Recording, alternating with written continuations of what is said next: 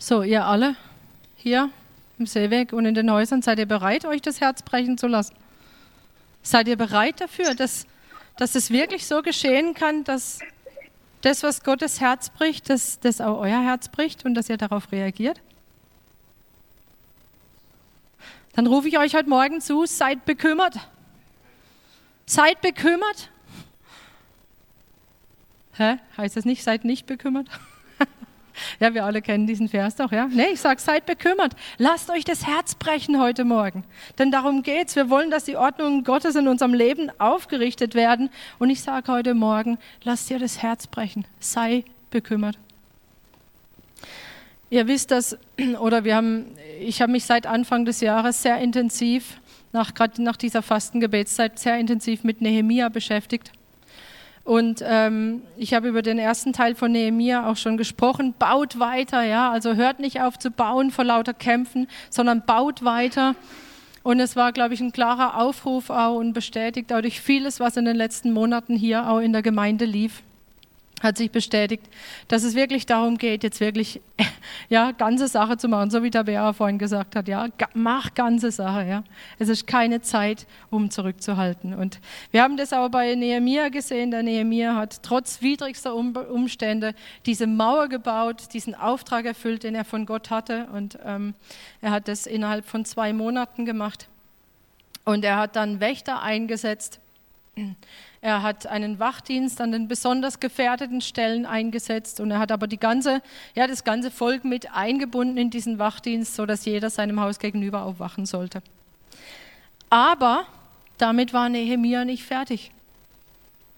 Und ich habe einfach gemerkt, so dieser zweite Teil, was dann noch kommt, was Nehemia dann noch gemacht hat, das ist so wichtig, weil da geht es dann weiter. Und ich war jetzt so bestätigt und ich habe mich so gefreut über alle Eindrücke und das, was ihr alle weitergegeben habt am letzten Sonntag. Ich, ich, ich denke, ihr werdet es nachher wissen, warum. Weil diese ganzen Eindrücke und Bibelstellen, die, letzte, die ihr letzte Woche geteilt habt bei diesem Impulsgottesdienst, ihr werdet sie heute wiederfinden im Zusammenhang mit Nehemia. Es ist unglaublich. Ich mich, ja, ich merke einfach, wie Gott seinen Finger da drauf legt. Und deshalb nochmal, sei bekümmert, lass dir das Herz brechen. Lass dir heute das Herz brechen. Der Nehemia war nicht fertig mit diesem Mauerbau, sondern jetzt begann eigentlich das, was wesentlich lange dauerte, als einfach nur diese Mauer zu bauen. Denn jetzt begann er in Jerusalem die Ordnungen Gottes wieder aufzurichten. Und erinnert euch, Nehemia, wie fing es dann an mit Nehemia? Er war ein Mann, der bekümmert war über den Zustand von Jerusalem. Er war ein Mann, der traurig war, der, der Tränen vergossen hat, der vor Gott saß und weinte über den Zustand von Jerusalem, über den Zustand des Volkes Gottes, über, den, über das, dass hier dieses Volk das von Gott erwählt war, zum Gespött der Nationen geworden war. Und er saß weinend vor Gott und hat gesagt, Gott, das kann doch nicht sein, dieses Volk ist zum Spott geworden. Und was war seine Motivation? Sein Problem oder seine Motivation war nicht, weil jetzt das jetzt dieses Volk Ehre bekommt, sondern es war ihm klar und das ist das, was ihn motiviert hatte, dass der Name Gottes besudelt wird, wenn dieses Volk diese Schmach erfährt. Weil Gott ja gesagt hat, er hat dieses Volk erwählt und er hat es vor den Ägyptern aus Ägypten herausgeführt und alles. Und jetzt soll dieses Volk so, so schmählich daliegen. Und er hat gewusst, das verunehrt Gott. Ja, das macht Gott keine Ehre. Und das war seine Motivation. Und die Mauer war zwar jetzt gebaut, aber das Volk, er hat gemerkt, das Leben der Bewohner, das hat nicht wirklich die Ordnung Gottes wiedergespiegelt. Und genauso möchte ich das auch übertragen auf die Gemeinde. Das ist alles gut und wichtig, was wir gebetet haben, dass Leute zu Gott finden, dass das Reich Gottes wächst, dass auch Leute dazukommen und so weiter. Aber wenn das Leben der Gemeinde, und jetzt wir wieder bei dieser Gesinnung, über die Tabera gesprochen hat, wenn diese Gesinnung nicht da ist, wenn die Ordnungen Gottes nicht in unserem Herzen sind, wenn unser Leben nicht die Ordnungen und die Kraft Gottes widerspiegelt, dann nutzt dieser ganze Gemeindebau nichts dann nutzt es nicht, wenn man von außen sieht, oh, da sind jetzt viele Leute dazugekommen, sondern die, die Ehre Gottes besteht darin, wenn am Volk Gottes sichtbar wird, wie er eigentlich ist. Sonst werden wir auch zum Spott und ihr alle kennt es, ja, Gemeinden, die zum Spott werden, weil ihr Leben sich nicht wirklich unterscheidet vom Leben von allen anderen. Und genau das ist hier auch der Fall. Der ganze schöne Gemeindebau nutzt nichts, wenn unser Leben nicht die Reinheit und die Kraft Gottes widerspiegelt. Denn dann wird Gottes Ehre besudelt. Und da, da gibt es einen Grund, wirklich darüber bekümmert zu sein. Und das wollen wir uns heute anschauen. Wie richtet Nehemia jetzt die Ordnungen Gottes auf, damals in Jerusalem? Und ich glaube, wir können für uns auch wieder sehr, sehr viel nehmen. Erinnert euch, vieles ist aufgeschrieben hier, dass wir daran sehen können, wie Gott mit Menschen handelt und was Gott wichtig ist. Gott hat sich nicht verändert. Und ich glaube, das können wir auch hier sehen. Wie richtet Nehemia die Ordnung Gottes auf? Indem er das Wort Gottes vorlesen lässt. Das ist das Erste, was sie, was sie da machen. Und damals war das natürlich das Gesetz des Mose, aber das war Gottes Wort. Und hier überschneiden sich, also ich denke, diejenigen, die diese, diese Geschichte kennen, auch von Esra und Nehemia, hier überschneiden sich die Berichte. Also die Ausleger sind nicht ganz klar, ist es jetzt diese 13 Jahre vorher gewesen, dass Esra das hat lesen lassen und es wurde hier wiederholt. Aber letztendlich ist es nicht wichtig, sondern es geht darum, was wurde gelesen und wie hat das Volk reagiert. Und das wollen wir uns anschauen. Sehr interessant. Und nochmal, ich, ich bete wirklich, dass wir ein weiches Herz haben zu sehen, was geht uns da an. Und wir lesen Nehemiah 8 das ganze Kapitel und den Anfang von 9. Ein bisschen längere Passage. Wer eine Bibel hat, bitte äh, könnt ihr aufschlagen. Nehemia 8 und wir lesen ab Vers 1. Es kommen sehr, sehr viele Namen drin vor. Ich hoffe, ihr verzeiht mir, wenn ich die überspringe. Und als der siebte Monat nahte und die Kinder Israels in ihren Städten waren, da versammelte sich das ganze Volk wie ein Mann auf dem Platz vor dem Wassertor. Und sie sprachen zu Esra, dem Schriftgelehrten, dass er das Buch des Gesetzes Moses holen solle, das der Herr Israel geboten hatte. Und Esra, der Priester, brachte das Gesetz vor die Gemeinde, vor die Männer und Frauen und alle, die Verständnis hatten, um zuzuhören. Am ersten Tag des siebten Monats. Und er las daraus vor auf dem Platz, der vor dem Wassertor ist, vom hellen Morgen bis zum Mittag, vor den Männern und Frauen und allen, die es verstehen konnten. Und die Ohren des ganzen Volkes waren auf das Buch des Gesetzes gerichtet. Esra aber, der Schriftgelehrte, stand auf einer hölzernen Kanzel, die man zu diesem Zweck errichtet hatte. Und Esra öffnete das Buch vor den Augen des ganzen Volkes, denn er stand höher als das ganze Volk. Und als er es öffnete, stand das ganze Volk auf. Und Esra pries den Herrn, den großen Gott, und das ganze Volk antwortete mit aufgehobenen Händen, Amen, Amen. Und sie verneigten sich und beteten den Herrn an, das Angesicht zur Erde gewandt. Und die Leviten erklärten dem Volk das Gesetz, während das Volk an seinem Platz blieb. Und sie lasen aus dem Buch des Gesetzes Gottes deutlich vor und erklärten den Sinn, so dass man das Gelesene verstand. Und Nehemia, das ist der Statthalter, und Esra, der Priester, der Schriftgelehrte und die Leviten, die das Volk lehrten, sprachen zu dem ganzen Volk, dieser Tag ist dem Herrn, eurem Gott, heilig. Darum seid nicht traurig und weint nicht, denn das ganze Volk weinte, als es die Worte des Gesetzes hörte. Darum sprach er zu ihnen, geht hin, esst Fettes und trinkt Süßes und sendet Teile davon auch denen, die nichts für sich zubereitet haben. Denn dieser Tag ist unserem Herrn heilig. Darum seid nicht bekümmert, denn die Freude am Herrn ist eure Stärke. Und die Leviten beruhigten das ganze Volk und sprachen, seid still, denn der Tag ist heilig, seid nicht bekümmert. Und das ganze Volk ging hin, um zu essen und zu trinken und Teile davon zu senden und ein großes Freudenfest zu machen, denn sie hatten die Worte verstanden, die man ihnen verkündigt hatte. Und am zweiten Tag versammelten sich die Familienhäupter des ganzen Volkes, die Priester und die Leviten zu Esra, dem Schriftgelehrten, damit er sie in den Worten des Gesetzes unterrichte. Und sie fanden im Gesetz, das der Herr durch Mose geboten hatte, geschrieben, dass die Kinder Israels am Fest im siebten Monat in Laubhütten wohnen sollten. Und so ließen sie es verkünden und in allen ihren Städten und in Jerusalem ausrufen und sagen, geht hinaus auf die Berge und holt Ölzweige, Zweige vom wilden Ölbaum, Myrtenzweige, Palmzweige, Zweige von dicht belaumten Bäumen, um Laubhütten zu machen, wie es geschrieben steht. Und das Volk ging hinaus und sie holten die Zweige und sie machten sich Laubhütten, jeder auf seinem Dach und in ihren Höfen und in den Höfen am Haus Gottes und auf dem Platz am Wassertor und auf dem Platz am Tor Ephraim. Und die ganze Gemeinde derer, die aus der Gefangenschaft zurückgekehrt waren, machte Laubhütten und wohnte in den Hütten. Denn die Kinder Israels hatten es seit der Zeit Josuas, des Sohnes Nuns, bis zu diesem Tag nicht so gemacht. Und sie hatten sehr große Freude. Und es wurde im Buch des Gesetzes Gottes gelesen, Tag für Tag, vom ersten Tag bis zum letzten Tag. Und sie feierten das Fest sieben Tage lang und am achten Tag war eine Festversammlung nach der Vorschrift. Aber am 24. Tag dieses Monats kamen die Kinder Israels zusammen unter Fasten, in Sacktuch gekleidet und mit Erde auf ihrem Haupt. Und der Same Israels sonderte sich von allen Kindern der Fremden ab. Und sie traten hin und bekannten ihre Sünden und die Missetaten ihrer Väter. Und sie standen auf an ihrem Platz, und man las im Buch des Gesetzes des Herrn ihres Gottes während eines Viertels des Tages. Und sie bekannten ihre Sünden und warfen sich nieder vor dem Herrn ihrem Gott während eines anderen Viertels des Tages. Und Jeshua, Banai, Kadmiel, Sebania, Buni, Serebia, Bani und Kenani traten auf das Podest der Leviten und schrien laut zu dem Herrn, ihrem Gott.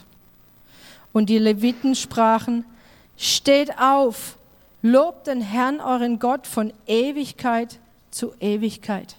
Und man lobe den Namen deiner Herrlichkeit, der über alle Danksagung und alles Lob erhaben ist.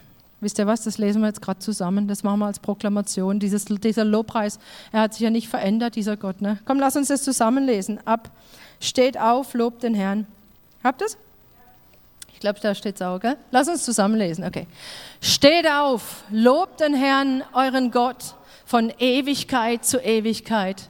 Und man lobe den Namen deiner Herrlichkeit, der über alle Danksagung und alles Lob erhaben ist Du bist der Herr, du allein. Du hast den Himmel gemacht, aller Himmel, Himmel, samt ihrem ganzen Heer, die Erde und alles, was auf ihr ist, die Meere und alles, was in ihnen ist. Du erhältst alles am Leben und das Heer des Himmels betet dich an. Was für ein Lobpreis. Und dann, hier hören wir mal auf zu lesen, ich fasse zusammen, was dann geschieht. Dann bringen die Leviten in Erinnerung die ganze Geschichte Gottes mit seinem Volk, von Abraham bis zu diesem Tag. Was Gott für Wunder getan hat. Wie Gott sie geführt hat, wie er ihnen das Gesetz gegeben hat. Ja? Und da heißt es, auf dieses Worte, auf die man sich verlassen kann, ja, Vers 13, durch die der Mensch doch lebt, wenn er sie tut, Vers 29. Wie Gott ihnen seinen Geist gegeben hat, von dem berichten sie, um sie zur Einsicht zu bringen, Vers 20. Wie das Volk aber immer wieder abgeirrt, abgeirrt ist, kalt, trotzig, ungehorsam. Sie hatten kein weiches Herz, sondern kalt, trotzig, ungehorsam, Vers 29. Aber wie Gott immer und immer und immer wieder gnädig gewesen ist. So das, das holen sie wieder her, das wiederholen sie und wie Gott sie noch in allem versorgt hat, obwohl sie so trotzig und äh, ungehorsam waren. Vers 21, 22. Das hat mich so berührt, ja, wie Gott hier steht, wie Gott sie versorgt hat, wie er dafür gesorgt hat, dass sie ja in, in ihren Füßen, ja, dass sie keine Krankheiten hatten und wie er ihnen immer wieder alles gegeben hat, was sie gebraucht hatten. Da kommt so eine so eine Fürsorge Gottes raus für sein Volk. So ist Gott. Und dann erklären sie, warum sie unter Knechtschaft gekommen sind, obwohl das eigentlich nicht sein müsste von Gott her, sondern weil sie so ungehorsam waren, so trotzig. Deshalb kamen sie unter Herrschaft, obwohl sie eigentlich wissen, dass das nicht Gottes Plan für sie war.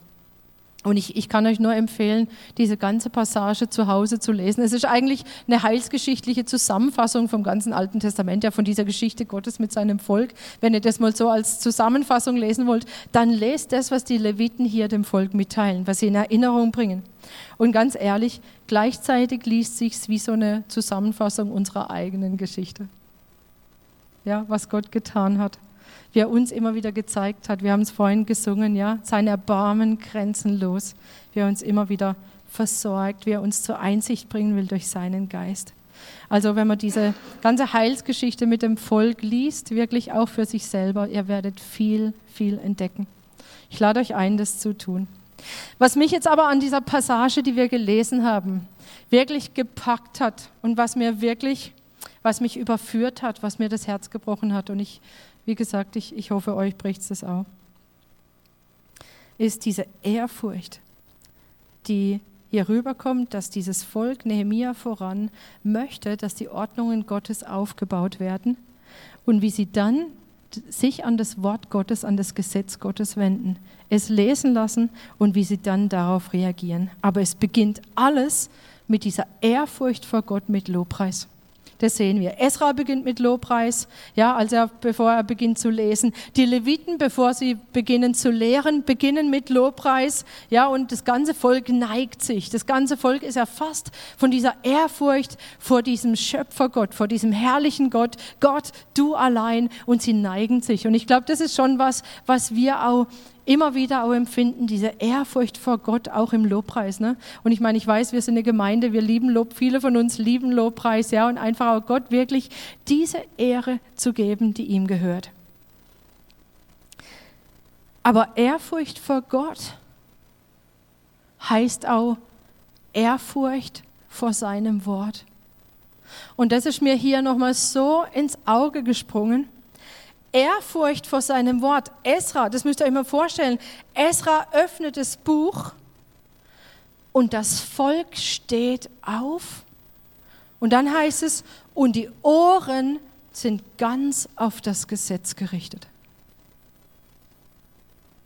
Das ist der Hammer. Macht ihr das?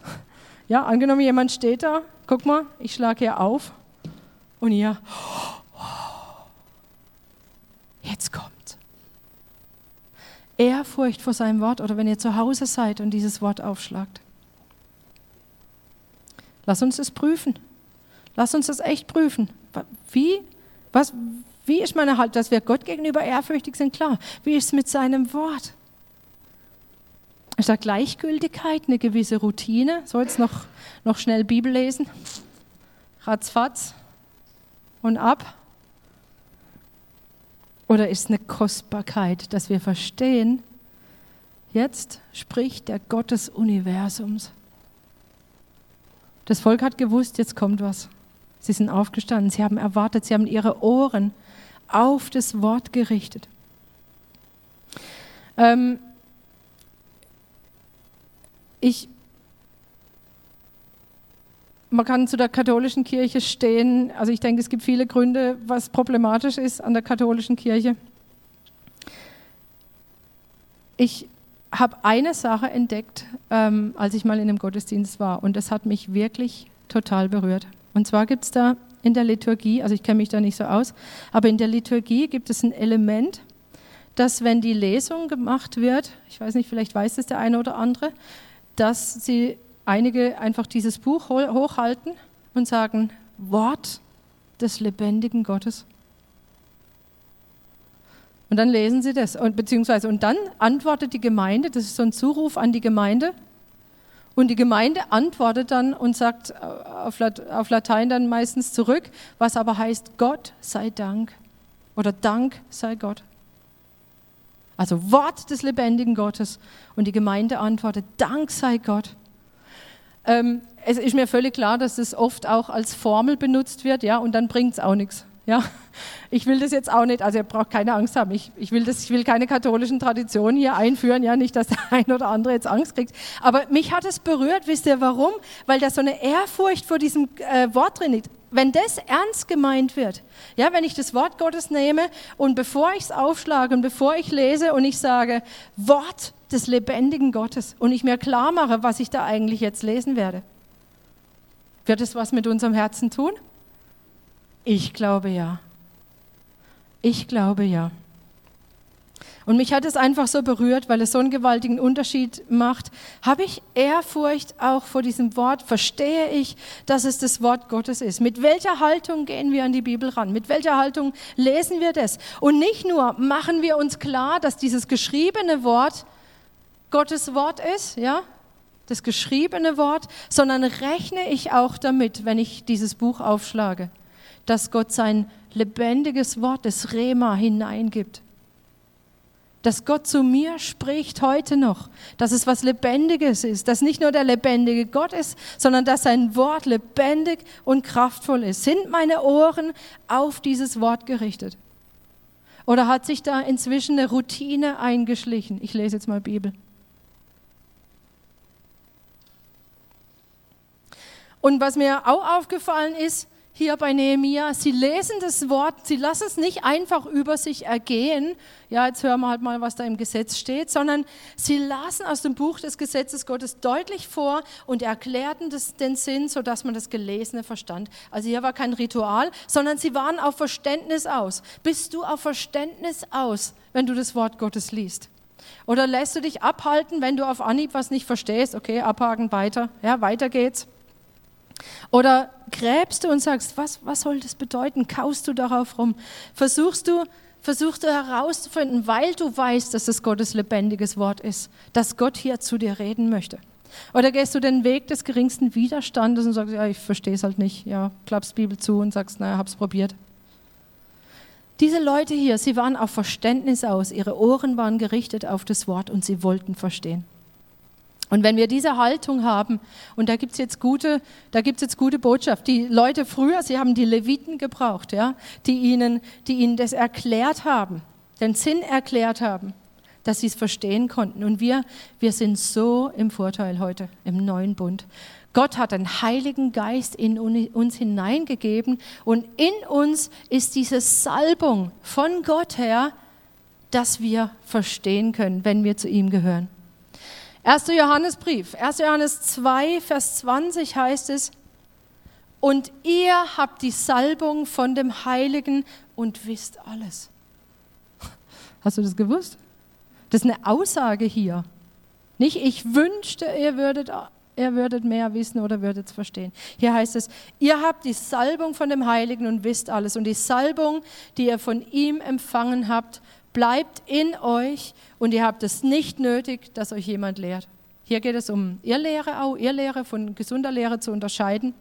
Und hier heißt es, ihr habt es nicht nötig, dass euch jemand lehrt, sondern wie euch die Salbung selbst über alles belehrt. Also ihr habt es schon nötig, dass euch jemand lehrt, aber nicht irgendein Mensch, auch nicht irgendein Levit oder sonst irgendwie was, sondern der Heilige Geist, der in uns ist, er will uns lehren. Ist es wahr und keine Lüge?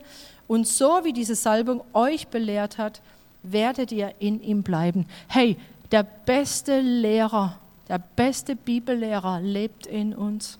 Der Heilige Geist, der uns lehren will. Und deshalb, wirklich, ich, ich, ich wünsche mir das, dass wir, dass wir diese Haltung haben, dass wir sagen, okay, das Wort des lebendigen Gottes, ja, bevor wir die in der Hand nehmen. Also nicht als Ritual, ihr versteht mich schon richtig, gell? Nicht als Ritual, auf keinen Fall, aber sich das klar zu machen, was wir da haben und dankbar zu sein und dann zu sagen, okay, Heiliger Geist, lehre du mich, was da drin steht. Ich kann dieses Buch nur verstehen, wenn der Heilige Geist mich lehrt.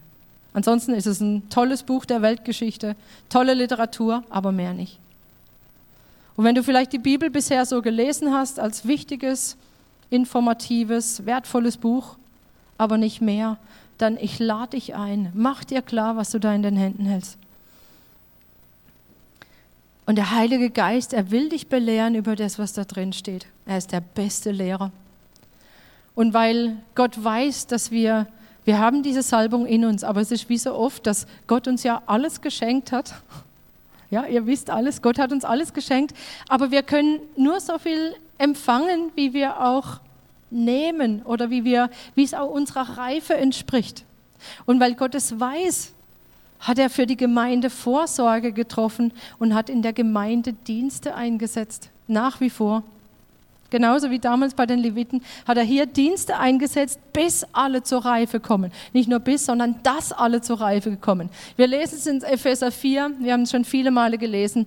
Er hat etliche als Apostel gegeben, als Propheten, als Evangelisten, etliche als Hirten und Lehrer zur Zurüstung der Heiligen für das Werk des Dienstes, für die Erbauung des Leibes des Christus, bis wir alle zur Einheit des Glaubens und der Erkenntnis des Sohnes Gottes gelangen, zur vollkommenen Mannesreife, zum Maß der vollen Größe des Christus.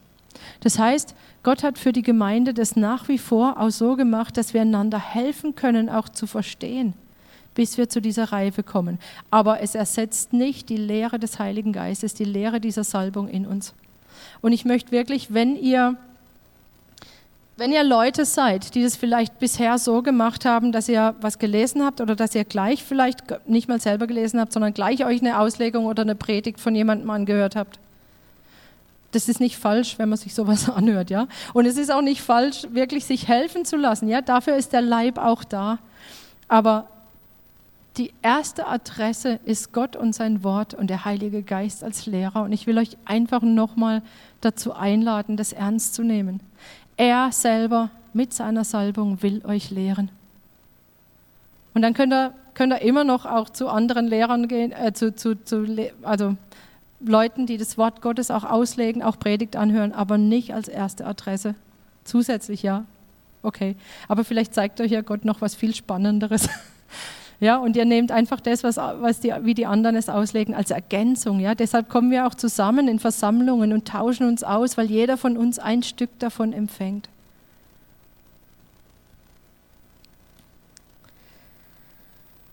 So, das war das Zweite, ja, auf Verständnis aus sein. Und ich, ich bin einfach so begeistert, ich habe jetzt mitgekriegt, dass sich die jungen Leute in der Gemeinde abends treffen zum Bibellesen, gerade im Moment, oder auch sich die ganze Woche schon getroffen haben. Wir haben es vorhin von Joanne gehört. Ich finde es so cool, ja, da passiert nämlich genau das, dass man sich gegenseitig hilft, tiefer zu gehen und wirklich zu sehen, was sagt Gottes Wort zu mir. Ja, das ist unsere Adresse. Ich finde es so stark. Und ich, ich will wirklich die ganze Gemeinde, Leute, lasst euch damit reinziehen, wirklich zum Wort selber hinzugehen. Und zu sagen, Heiliger Geist, lehre du uns, was ist hier wichtig für uns. Und jetzt geht es weiter. Jetzt, wie reagiert das Volk auf diese Lesung? Sie sind also darauf aus, die, die Ohren sind darauf gerichtet, mehr zu verstehen. Wie reagiert jetzt das Volk?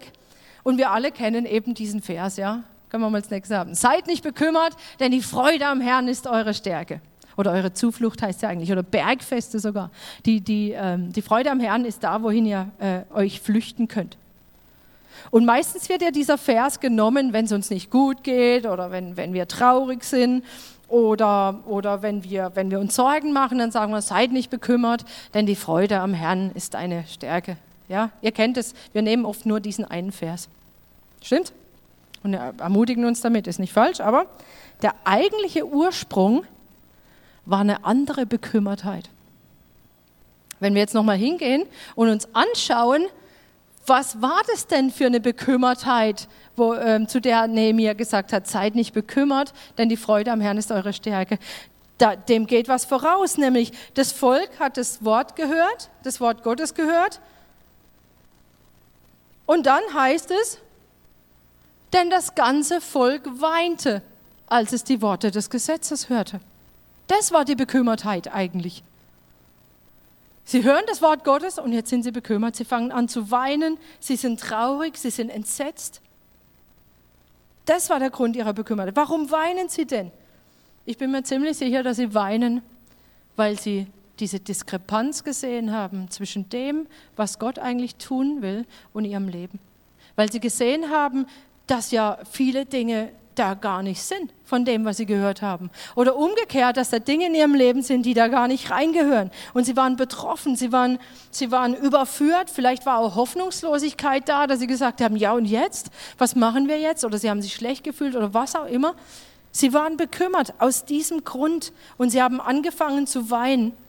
Und jetzt in dieses Entsetzen hinein sagt Nehemia, seid nicht bekümmert, sondern freut euch, denn der Tag ist heilig. Ja, wie jetzt? Erst lesen sie das und sie sollen, natürlich sind sie entsetzt über diese, diesen Unterschied, aber warum sollen sie sich jetzt freuen, wenn durch ihr Leben alles andere als heilig ist? Wieso sagt es Nehemiah? Und ich glaube, es steckt da schon drin, denn der Tag ist heilig, weil Gott etwas tut. Weil Gott ein Gott des Erbarmens ist und weil Gott etwas tun möchte. Und genauso möchte er das heute.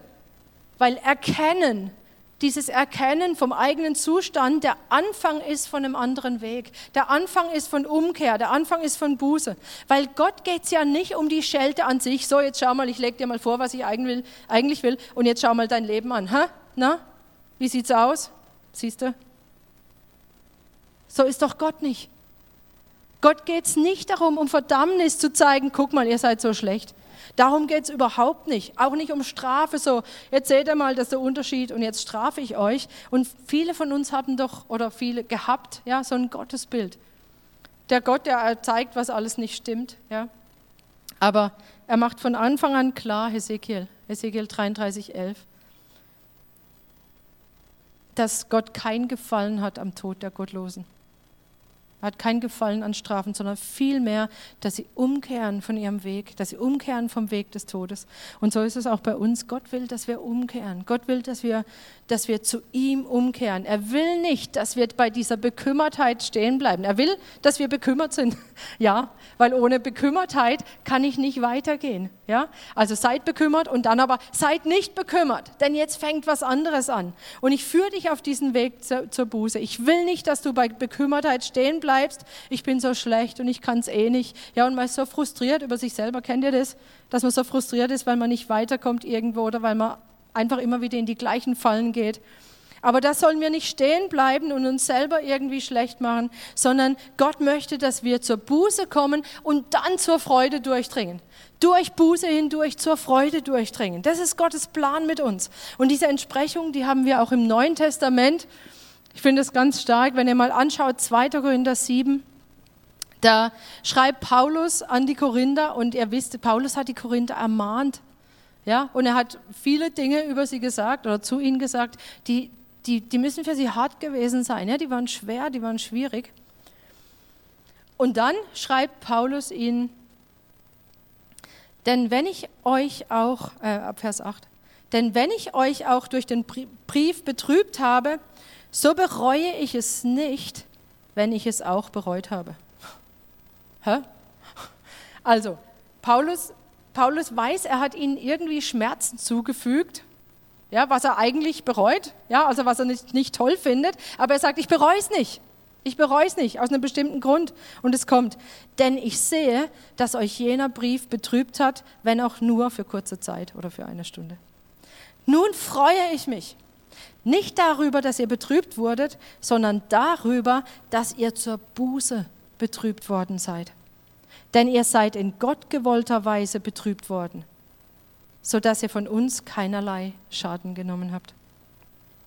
Denn die gottgewollte Betrübnis bewirkt eine Buße zum Heil, die man nicht bereuen muss. Die Betrübnis der Welt aber bewirkt den Tod. Also offensichtlich gibt es was, ja, wo wir wirklich in Schmerzen kommen, wo wir in Traurigkeit kommen, auch in Entsetzen über uns selbst. Und das ist Gott gewollt, dass wir erstmal wirklich niedergeschmettert sind, dass wir anerkennen, dass da nichts Gutes in uns ist, wer da Gott nicht. Das kann unangenehm sein, ja, wenn, wir, wenn wir einfach sehen, was wir eigentlich in unserem Leben haben, was da nicht reingehört. Das kann wirklich Schmerzen bedeuten. Und ähm, viele von uns wissen das. Wir haben auch immer wieder Zeugnisse gehört, ja, wo, wo, wo man überführt ist. Man hört, es hat das Wort Gottes gelesen und merkt, hey, diese und jene Sache, sie passt nicht in mein Leben. Und dann ist es erstmal total unangenehm. Manchmal legt man es dann auch weg und so, aber wenn du wirklich mit Gott gehst, dann wird es dich nicht in Ruhe lassen. Und dann wirst du diese Dinge in Ordnung bringen wollen, selbst wenn sie extrem unangenehm sind. Ja? Manchmal muss man echt extrem unangenehme Dinge tun, mit Leuten äh, Dinge klären, ähm, Vergebung, Versöhnung, ja, da wo Bitterkeit ist. Es gibt sehr, sehr viele Dinge, die sehr schwierig sind. Und doch, wenn wir dieses Wort ernst nehmen, dann können wir nicht darüber hinausgehen. Wenn der Heilige Geist uns etwas gezeigt hat in unserem Leben, wir können nicht einfach so darüber hinweggehen, sondern das soll es wirklich geschehen, dass wir bekümmert werden und durch diese Bekümmertheit zur Buße kommen und dann wird dahinter auch Freude sein. Ich habe in letzter Zeit einige Zeugnisse gehört, wo Leute Dinge in Ordnung gebracht haben, die sehr unangenehm waren, aber dann hinterher so eine Freude kam und sie sich so gefreut haben darüber. Und, und das passiert tatsächlich. Ich, ich, kann das selber, ich kann das selber bezeugen. Ja? Ich meine, die meisten von euch kennen meine Geschichte. Und ich habe vor, vor 15 Jahren wirklich ernst gemacht. Ich habe gesagt, Gott, ich, dein ganzes Leben, ja, mein ganzes Leben gehört dir. Du kann, darfst damit tun, was du, was du möchtest. Und es hat erstmal sehr viele Schmerzen bedeutet, weil Gott gesagt hat, okay, machen wir. Ja, und ich habe gesagt, ich habe wirklich da mich zum ersten Mal, obwohl ich schon lange vorher gläubig war, wirklich mich entschieden zu kapitulieren und ihn an alle Bereiche ranzulassen. Und ähm, ich wollte nicht so weitermachen. Ich wollte die Vergangenheit angehen, Beziehungen, Unvergebenheit, Bitterkeit, Bindungen, die in meinem Leben waren. Alles, was ich so angesammelt hatte ähm, von meiner Kindheit. Und ich habe ich hab wirklich gesagt, ich will nicht zurückhalten. Ich will, Gott, ich will dich dran lassen. Und ich sage euch, das, was dann folgte, war echt die schlimmste Zeit meines Lebens. Es war einfach so schmerzhaft und ich, ich wäre es gern umgangen. Es war, ich musste Dinge in Ordnung bringen. Es war auch, es hat sehr, sehr wehgetan. Ich musste auch Dinge loslassen. Es wurden Dinge aus meinem Leben herausgeschnitten, auch Beziehungen. Die, das hat sehr, sehr, sehr wehgetan. Und gleichzeitig kann ich aber sagen, es war die wichtigste und schönste Zeit meines Lebens. Weil das, was dabei herauskam, weil das, was ich dann hinterher erlebt hat, einfach ich diese Freiheit erlebt habe ich diese Freiheit erlebt habe, die, die Gott mir von Anfang an schenken wollte. Und ganz ehrlich, also diejenigen, die mich damals schon gekannt haben, die wissen das ja. Ich war, ich war, ich war zu die, vorher zu diesem Zeitpunkt wirklich nah an der Depression und es war, es war alles schwierig. Es war, am liebsten hätte ich nicht mehr gelebt. Das habe ich damals auch so ausgesprochen. Und wenn mir einer von ja, von euch und von denen, die mich damals gekannt hätten, gesagt hätten, dass ich nach dieser Zeit, es war eine sehr, sehr intensive Woche damals, dass ich nach dieser Zeit als überzeugte Nicht-Tänzerin, Tambourin tanzend, da Gott feiere, hätte ich gesagt, niemals, nie, niemals, also so ein Ding nehme ich schon nicht in die Hand und auch schon gar nicht tanzend. Leute, es hat eine Freude bei mir freigesetzt, weil ich gesehen habe, wenn Gott so ein Gott ist, der so krasse Bindungen lösen kann, dann kann er alles dann kann er alles. Und es hat, es, ich habe Buße getan über mein Leben und Gott hat mich da hineingeführt in diese Freude darüber, wer er ist und was er in meinem Leben getan hat. Ich, ich, dieser Prozess war nicht schön, aber es führt zur Freude durch die Buße hindurch. Und bitte, nur weil ihr die Buße, die Buße scheut oder die, die, die Schmerzen scheut oder das Unangenehme scheut, lasst es euch nicht nehmen. Das ist, Gott, was, das ist das, was Gott für euch hat. Und ich weiß, man will das immer umgehen oder man weiß, das wird sehr wehtun und scheut sich dann. Aber scheut euch nicht, lasst euch bekümmern und dann lasst euch aber zu dieser Freude führen. Haltet nicht zurück, haltet nicht zurück. Wenn ihr etwas seht im Wort Gottes und seither, das ist ja nicht so, dass jetzt mein Leben seither alles picobello prima ist, ja, sondern immer wieder taucht irgendwas auf in diesem Wort, wo ich sehe, oh oh, okay, Gott, das ist das, was du möchtest. Und dann gehe ich diesen Prozess wieder durch, ja, und ich, ich sage, okay, Gott, du hast recht, du willst mich da durchführen. Ich beug mich vor dir, ich kapituliere vor dir. Und das will er bei dir tun. Er will, er will dich reinigen, er will dich heiligen. Wir haben letzte Woche so viel gehört zu diesem Thema, bei diesen Impulsen am Impulsgottesdienst. Und genauso war es bei Nehemia. Nehemia hat es abgeglichen. Wie sieht das Volk aus? Was sagt Gottes Wort? Und sie haben ernst gemacht. Damals ging es um Vermischung der Völker, es ging um den Sabbat, es ging um den vernachlässigten Zehnten, es ging um das Erlassjahr, es ging um Wiedereinsetzung von Diensten. Wir haben vorhin gelesen, sie haben ein Fest, das sie eigentlich feiern sollten, nicht mehr gefeiert. Können wir vielleicht vergleichen bei uns mit dem Abendmahl, wenn wir das Abendmahl vernachlässigen, ja, wenn so, solche Dinge, die Gott eingesetzt hat, nicht in unserem Leben sind, dass wir sagen, wir wollen diese Dinge in unserem Leben haben, die Gott gefallen. Und umgekehrt, die Dinge, die Gott nicht gefallen, raus aus unserem Leben. Wir wollen es nicht haben. Wir wollen es nicht haben. Und der Nehemiah hat am Ende gesagt, so reinigte ich sie von allem Fremden und setzte die Dienste der Priester und Leviten ein und wies jedem seine Arbeit an. Also er hat sie von allem Fremden, was nicht mehr passt, was nicht dazugehört, gereinigt. Und das will er bei uns genauso machen. Pack dich dieses Wort. Sagst du, okay, so will ich rangehen. Wort des lebendigen Gottes. Was auch immer er sagt, ich will es tun. Oder das, was er nicht haben möchte in meinem Leben. Ich, ich will es loswerden. Ich will es nicht mehr. Ich habe die Schnauze voll. Ich will es nicht mehr. Ehrfurcht vor Gott und Ehrfurcht vor seinem Wort, das hat was mit Gehorsam zu tun. Und wir haben das letzte Woche gehört, dieser, auch ich, Rainer hat es, glaube ich, weitergegeben, wo er gesagt hat, da ist dieses Wort und dann stellt sich nicht nur die Frage, glaube ich alles, was in diesem Wort steht? Ja, glaube ich wirklich, was Gott über mich sagt? Glaube ich das, dass es Gottes Wort ist und dass er das ernst meint, sondern bin ich auch bereit, genau das zu tun, was da drin steht?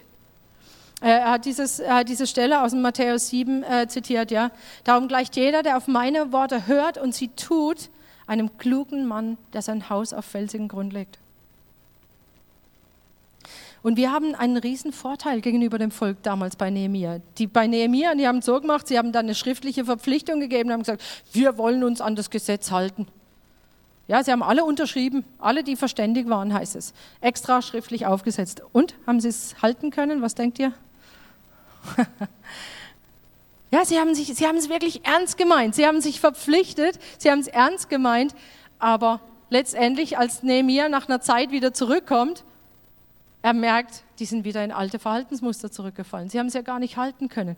Und wir, wir haben so einen Vorteil, denn wir binden uns nicht in Gesetz wie das Volk damals, das wir sowieso nicht halten können, sondern unsere Aufgabe ist es, Gott Raum und seinem Wort Raum und Herrschaft zu geben, beanspruchen, was er uns gegeben hat, damit wir ein Leben führen können, das ihm gefällt. Dazu haben wir Zusagen, Hebräerbrief, ähm, 2. Petrusbrief, wo es heißt, dass Gott uns alles gegeben hat, um ein Leben zu führen, das ihm gefällt.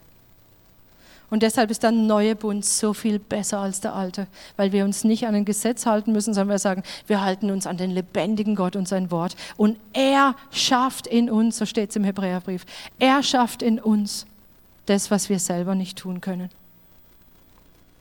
Aber damit es geschehen kann, und jetzt kommen diese, ganze Ver, diese, diese Verse, die wir letzte Woche gehört haben, das ist eigentlich genau das, was, wovon hier die Rede ist. Jakobus 4, Vers 7. So unterwerft euch nun Gott. Widersteht dem Teufel, so flieht er von euch. Naht euch zu Gott, so naht er sich zu euch. Und sich Gott zu nahen, ist auch sich seinem Wort zu nahen. Reinigt die Hände, ihr Sünder, und heiligt eure Herzen, die ihr geteilten Herzen seid. Ja, Gott will nicht, dass wir geteilten Herzen sind. Fühlt euer Elend, trauert und heult. Habt das auch schon? Oft, oft macht man ja da auch Schluss, gell? bei äh, naht euch Gott, so naht er sich zu euch. Und meistens lesen wir diesen Vers nicht, fühlt euer Elend, trauert und heult.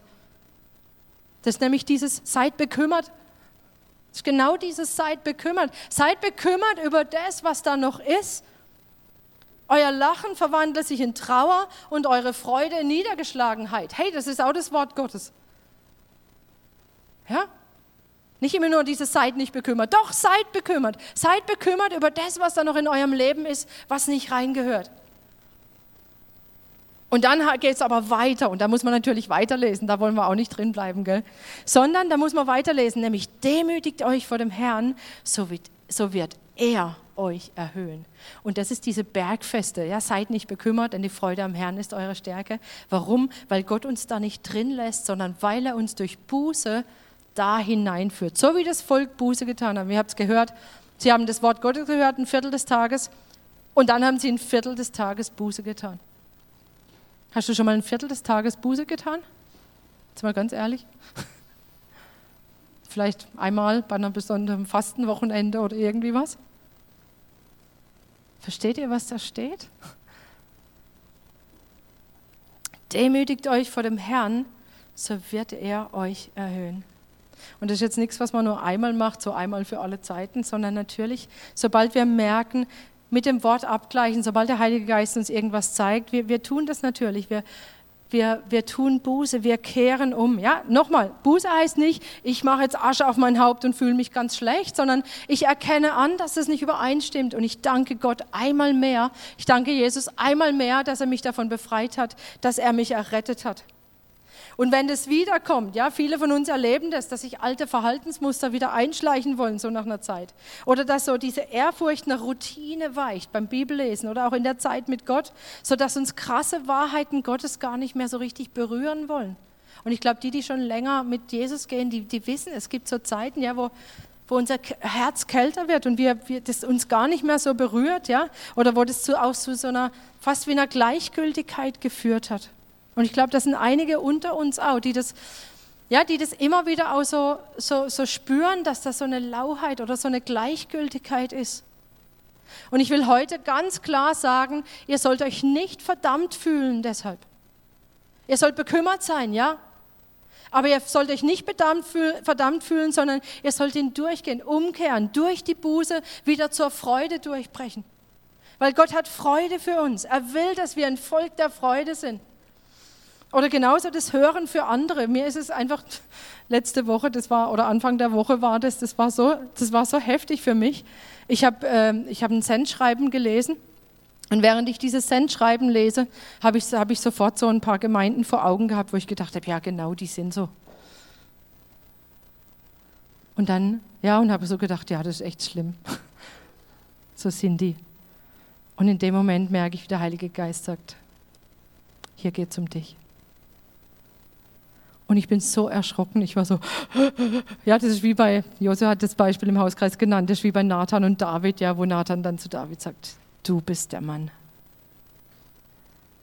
Und ich war so, ich war, okay, Herr, okay. Und plötzlich habe ich gesehen, wenn man tiefer geht, was, was da eigentlich in meinem Herzen ist, was dem entspricht, was so an der Oberfläche vielleicht viele andere tun. Wir haben manchmal die Tendenz, wenn wir Wort Gottes hören, lesen oder eine Predigt hören, sagen, oh, das sollte jetzt der und der hören. Hm. Ja, dann sage ich dir, oh, dann bist schon, dann bist schon weit weg. Ja, sondern nimm es für dich. Das Wort Gottes ist für dich, der Heilige Geist für dich. Was geht dich der andere an? Nimm du es für dich. Es geht um dich. Der Josua hat letzte Woche, Johannes 17, Vers 17, ähm, nochmal darüber gesprochen, auch ein sehr guter Impuls überhaupt. Ich, ich, erinnere euch, diese Impulse wurden auch niedergeschrieben da in Teams. Bei Eindrücke ähm, könnt ihr es gerne lesen, ist wirklich sehr, sehr gut. Johannes 17, 17, heilige sie durch die Wahrheit, dein Wort ist Wahrheit. Das ist genau das, was der Nehemiah mit Esra gemacht hat. Sie haben das Wort Gottes lesen lassen, weil sie gewusst haben, dass das Wort sie heiligen wird, weil sie dann abgleichen und sehen, was gehört in ihr, in ihr Leben und was nicht. Und eigentlich geht es da genauso drum. Das Wort Gottes soll unser Leben prägen, ja, so hat es der Josua auch reingeschrieben. Was prägt dein Leben? Das Wort Gottes soll unser Leben prägen und bestimmen, was wir tun. Und wir sollen umkehren wirklich von dieser Gleichgültigkeit. Also, ich möchte einfach nochmal zusammenfassen, was wir hier nehmen können von Nehemiah. Erstens mal die Ehrfurcht vor dem Wort Gottes. Sich klar machen und sagen, ich lese ja nicht einfach nur Bibel, sondern ich habe das Wort des lebendigen Gottes. Ich suche Verständnis. Ich will zu denen gehören, die Verständnis haben. Ich will suchen, ich will graben. Ich will den Heiligen Geist bitten, mir Verständnis zu geben für das Wort. Ich will nicht gleich zu anderen rennen. Ich will nicht gleich mir eine Predigt dazu anhören, sondern ich will Verständnis suchen durch den Heiligen Geist. Und dann können wir zusammentragen, uns ergänzen, jeder sein Stück weitergeben. Und dieser Austausch, er wird so einen Reichtum zutage bringen, von dem es dann weiter auch im Epheser heißt oder in Epheser 3, dass wirklich in der Gemeinde dieser Reichtum sichtbar wird. Und dann will ich mich davon bewegen lassen, mein Herz, ich will mich bekümmern lassen. Seid bekümmert über das, was ihr da findet. Warum? Weil diese Bekümmertheit, diese gottgewollte Bekümmertheit zur Buße führt. Und die Buße, sie führt zur Freude. Und wenn du Langeweile in deinem Leben hast, wenn du alles langweilig findest und lau und komisch, dann liegt es daran, dass du nicht bekümmert bist über das, über deinen Zustand. Und ich fordere dich raus, ich weiß, es ist herausfordernd, aber ich, ich will und ich kann so wie der Paulus, ich, ich freue mich, wenn ihr betrübt seid. Nicht, weil ihr betrübt seid, sondern weil das der Weg zur Freude ist. So lasst euch bekümmern, damit wir sagen können, seid nicht bekümmert, denn die Freude am Herrn ist eure Stärke. Herr, und ich danke dir so, dass du uns diese Beispiele gegeben hast in deinem Wort. Und ich danke dir für alle Pläne, die du mit uns hast. Und dass du willst, dass wir neue Ehrfurcht nicht nur vor dir haben, wenn wir vor dir stehen, wenn wir dich anbeten, wenn wir zu dir beten, sondern auch, wenn wir dein Wort lesen, dass wir verstehen, was wir da lesen. Dass wir verstehen, dass es dein Wort ist, so wie wenn du vor uns stehst und zu uns redest. Herr, und wir wollen neu von dieser Ehrfurcht erfüllt sein vor deinem Wort. Und wir wollen unser Verständnis ausrichten. Wir wollen Verständnis haben. Wir wollen unsere Ohren ausrichten auf dein Wort. Und wir wollen wirklich überführt werden. Auch wenn es bedeutet, dass es weh tut, wenn wir Schmerzen haben, wenn wir wissen, dass es, dass es zu dir, zu deinen Plänen führt, wenn wir wissen, dass es zu deiner Wahrheit führt. Es soll geschehen. Es soll geschehen in unserem Leben. Und ich danke dir, Heiliger Geist, dass du jetzt mit jedem arbeitest. Du bist die Salbung in uns. Du bist der, der jeden jetzt lehrt, so wie er es braucht, in dem Bereich, wie es jeder braucht. Ich weiß nichts über, ich weiß, ich weiß nicht, was jeder hier braucht, aber du kennst die Herzen. Und deshalb bist du der, der beste Lehrer überhaupt. Du bist der, der überführt, aber nicht zur Verdammnis, sondern der zur Buße überführt, zur Umkehr, sodass wir durchbrechen können zur Freude, die du doch eigentlich für uns hast. Herr, und das bete ich für uns als Gemeinde, dass wir durchbrechen zu dieser Freude, weil wir gesehen haben, was du für ein Gott bist, weil wir gesehen haben, was du in unserem Leben getan hast und weil wir gesehen haben, wie du Bindungen gesprengt hast in unserem Leben, wie du aus alten Verhaltensmustern hinausgeführt hast, weil wir gesehen haben, was du für ein herrlicher Gott bist, der nicht Vorwürfe macht, sondern der uns in die Freiheit hinausbringen will. Und das bete ich, dass das jetzt geschieht. Und ich bete auch, dass wirklich jeder sich die Zeit nimmt und, und, und ja, vor dich, Herr, hinsitzt und sich berühren lässt, sich ansprechen lässt, sich überführen lässt, sich von dir was sagen lässt und kapituliert. Ich danke dir, Heiliger Geist, dass du jetzt und heute Mittag und in den nächsten Tagen an den Herzen arbeitest, bei denen, die das wollen, bei denen, die jetzt sagen, ja, das möchte ich. Und ich lade euch ein, Gott eine Antwort zu geben, hier und jetzt. In den nächsten ein, zwei Minuten wirklich zu sagen, okay, will ich das? Und wenn ja, dann wirklich sich hinzustellen vor Gott und zu sagen, okay Gott, tu du dein Werk.